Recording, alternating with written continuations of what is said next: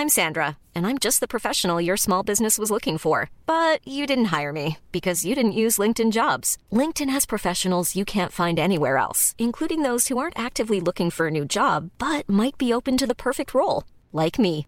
In a given month, over 70% of LinkedIn users don't visit other leading job sites. So if you're not looking on LinkedIn, you'll miss out on great candidates like Sandra. Start hiring professionals like a professional. Post your free job on linkedin.com/people today.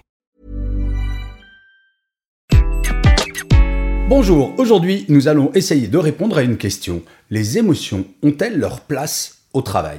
Je suis Gaël Châtelaberry, bienvenue sur mon podcast Happy Work, le podcast francophone le plus écouté sur le bien-être au travail. Happy Work en audio, c'est une quotidienne, donc n'hésitez surtout pas à vous abonner sur votre plateforme préférée pour être au courant de tous les épisodes qui sortent. Alors, les émotions ont-elles leur place au travail? Eh bien écoutez, à cette réponse, j'ai envie de vous répondre oui et non. Oui, ça, on est bien avancé quand on commence comme cela. Pourquoi oui et non? Parce que nous sommes des êtres humains. Donc demander à un être humain de ne pas avoir d'émotions, euh, c'est un petit peu comme si on demandait à un robot d'en avoir. Ça n'a aucun sens. Et d'ailleurs, la pandémie nous a appris que les émotions existaient. Cela peut sembler étonnant, mais il aura fallu une pandémie pour que l'on réalise qu'il y avait des émotions chez l'être humain. D'ailleurs, dans certaines entreprises, des managers ont organisé des réunions pour parler de leurs propres émotions, pour déculpabiliser les gens de parler des leurs. Alors, il ne s'agit pas de transformer l'entreprise en grand centre de psychologie, mais tout de même, quand on parle d'émotions, j'aimerais bien préciser deux ou trois points. Tout d'abord, quand on parle d'émotions, souvent on pense aux émotions négatives. Mais figurez-vous qu'il y a également les émotions positives, heureusement. Mais si les émotions négatives sont toujours franchement tabous en entreprise, c'est pas tellement mieux pour les émotions positives. Et oui, se réjouir devant tout le monde quand on a une bonne nouvelle, parfois on peut hésiter à le faire parce que la culture d'entreprise est une culture relativement neutre, sans émotion, froide.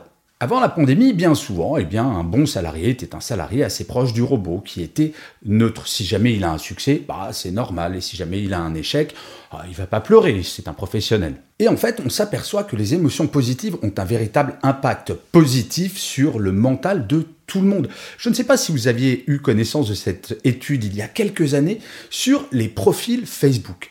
Et on s'apercevait que quand quelqu'un donnait une nouvelle positive, envoyait une émotion positive à son réseau, cela avait un impact sur le bien-être psychologique de son propre réseau. Eh bien, il en va de même dans la vraie vie heureusement. Quelqu'un qui est joyeux autour de vous, qui célèbre quelque chose de positif, cela va vous envoyer des ondes positives à vous également. Il ne faut donc pas hésiter. Et vous avez d'ailleurs des entreprises qui organisent des célébrations, des bonnes nouvelles, histoire de partager les émotions positives. Ensuite, bien entendu, tout est question de forme. Un commercial qui, à chaque fois qu'il a une bonne nouvelle, va faire une danse debout sur son bureau en hurlant et en chantant pendant une heure, c'est peut-être un petit peu exagéré. Mais par contre, s'interdire de partager sa joie, ça, ça risque d'être problématique au final. Quel est le message envoyé si les émotions positives n'ont absolument pas la place dans l'entreprise? Eh bien finalement, tout est neutre ou négatif. Et finalement, l'ensemble de l'entreprise va devenir terne. Célébrons les bonnes nouvelles en entreprise. Et maintenant, les émotions négatives. Alors ça, c'est véritablement le tabou en entreprise. Quand ça va pas, je n'ai pas le droit de le dire. D'ailleurs, si on vous pose la question ça va, rares sont les personnes qui répondent bah non, ça va pas. J'aimerais vous rappeler quelque chose que fait une usine de Fiat au Brésil. Quand les ouvriers arrivent dans cette usine, avant de rentrer dans le bâtiment, ils ont le choix entre appuyer sur trois boutons. Vert, tout va bien. Orange, hmm, ça va pas top. Rouge, ça va vraiment pas. Et si un ouvrier appuie sur rouge, il est reçu immédiatement par sa hiérarchie et par la DRH. En une année, 80% des salariés ont appuyé au moins une fois sur rouge. Ça ne veut pas dire qu'ils vont gérer le mal-être de la personne, mais en tout cas le prendre en compte pour lui donner la possibilité de gérer ce mal-être. Quand j'étais manager, il pouvait m'arriver de voir qu'un de mes collaborateurs ou une de mes collaboratrices n'allait pas bien. J'allais la voir pour lui demander Hé, ça va ou pas? Et si la personne me dit bah écoute, pas terrible, et là ça dépendait de la raison, soit c'était une raison personnelle, soit une raison professionnelle. Sur le professionnel, je pouvais bien entendu l'aider, c'était mon rôle de manager. Mais par contre, si c'était une raison personnelle, je ne suis pas psychologue, je ne suis pas son thérapeute, il faut vraiment faire une bonne séparation entre le privé et le professionnel. Par contre, mon rôle était de lui dire, écoute, si tu dois gérer par exemple ton divorce actuellement, eh bien je vais te donner du temps, il n'y a aucun problème pendant un moment. Si tu dois relâcher un petit peu la pression sur le boulot, si tu dois travailler un petit peu moins d'heures chaque jour parce que tu en as besoin, je suis là pour t'accompagner dans la mesure du possible, c'est-à-dire pas thérapeute, mes managers. Mais pour les émotions négatives, la forme est essentielle également. Il y a une grande différence entre aller voir mon manager et lui dire calmement, posément, écoute, là en ce moment ça va vraiment pas pour telle raison. J'aimerais bien pouvoir avoir un petit peu plus de temps pour moi, le temps de régler ce problème.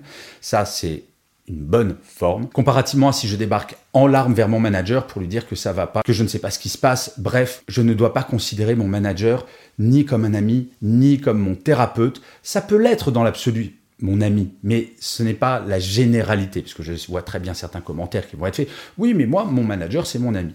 Attention quand même à ça, et d'ailleurs j'avais consacré tout un épisode à ce sujet. Bref, vous l'aurez compris, les émotions sont absolument essentielles et on ne doit pas les refouler, qu'elles soient positives ou négatives, nous devons les accepter et les gérer. Nos émotions, c'est ça qui va nous nourrir et c'est ça qui va nous faire grandir de plus en plus et c'est ça qui va également créer un collectif humain. Car vous l'aurez remarqué, entre avant et après la pandémie, souhaitons que ça soit vraiment l'après la pandémie, nous avons intégré cette notion d'émotion. Par contre, quand je regarde ce qui se passe en entreprise encore aujourd'hui, je n'ai pas tout à fait l'impression que les émotions aient été totalement intégrées dans la gestion au quotidien des êtres humains. Donc, petite idée pour les managers, comme ça, quand il y a un succès, célébrez-le vraiment avec toute l'équipe. Faites un petit truc tout simple, il n'y a pas besoin de faire des grandes fêtes avec des feux d'artifice, mais rien qu'aller boire un pot ou rien que faire un mail à toute l'équipe pour dire bravo, pour ce beau succès. Bref, célébrer. Quand il y a une émotion positive, il faut s'appuyer dessus, car je vous le rappelle, et j'avais consacré un autre épisode là-dessus, les émotions négatives ont trois fois plus d'impact que les émotions positives. Donc si on ne célèbre pas le positif, vous vous doutez bien que le négatif va véritablement prendre toute la place dans l'esprit des gens de l'équipe. Et je finirai cet épisode en vous lisant le commentaire laissé par l'un ou l'une d'entre vous sur l'une des plateformes. Et pour celui-ci, j'ai choisi un commentaire de Hello Bébé qui dit fantastique.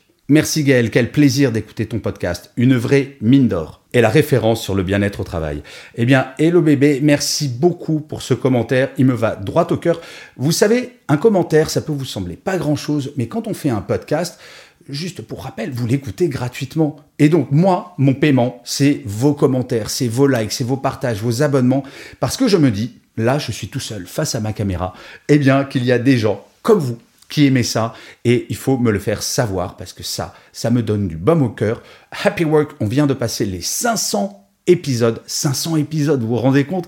Eh ben c'est grâce à l'énergie que vous m'envoyez que je vais peut-être en faire 500 de plus ou 1000 de plus, allez, soyons fous.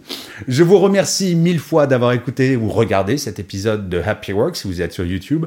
Je vous dis rendez-vous à demain en audio sur toutes les plateformes et d'ici là, plus que jamais, prenez soin de vous. Salut